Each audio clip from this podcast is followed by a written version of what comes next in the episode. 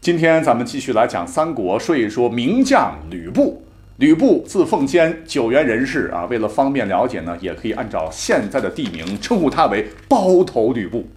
啊，那这位仁兄在《三国演义》中被塑造成了天下无敌的存在。啊，咱们先不说熟悉的三英战吕布，后来在跟曹操对立时，这货更是一次对抗曹营中的典韦、夏侯惇等六员大将，而且那次他居然是毫发无损。在演义第五回，张飞虎牢关前大战吕布。呃，虽然后来变成了群殴，但是头五十回合那是张飞自个儿打的，一上来就给吕布起了个极具污蔑性的绰号：“哇耶，三姓家奴拿命来！”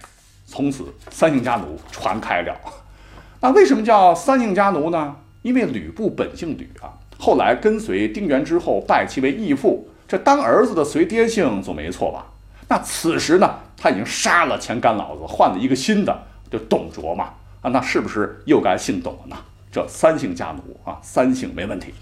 为什么又叫家奴呢？啊，一方面是蔑称啊，另一方面，你这个名义上是干儿子，实际上那就是个狗腿子吧？啊，在演义当中，我们就能发现，董卓从来没给吕布单独带兵的机会啊，但是每次打仗啊，都跟使唤傻小子一样。虽然大家都是看破不说破，可是今天呢，张三爷啊就是来找事儿的，活该你这个没信用的玩意儿挨骂。结果吕布啊带着一肚子火，一心只想把这个冠名商给弄死。可是人家那边有哥哥前来帮忙啊，自个这边呢，连喊个加油的都没有。站在城楼上的干爹啊，更是没有拉一把的意思。没办法，干脆自个撤吧。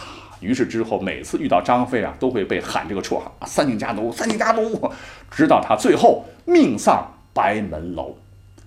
其实啊，在真实的历史上，刘关张并没有参加讨伐董卓的军事行动，而虎牢关三英战吕布的经典完全也是杜撰的啊！张飞更不可能跑去给吕布起外号。不过，“三姓家奴”这个说法，我们现在还是经常使用，用来形容那些背信弃义、不讲原则的家伙。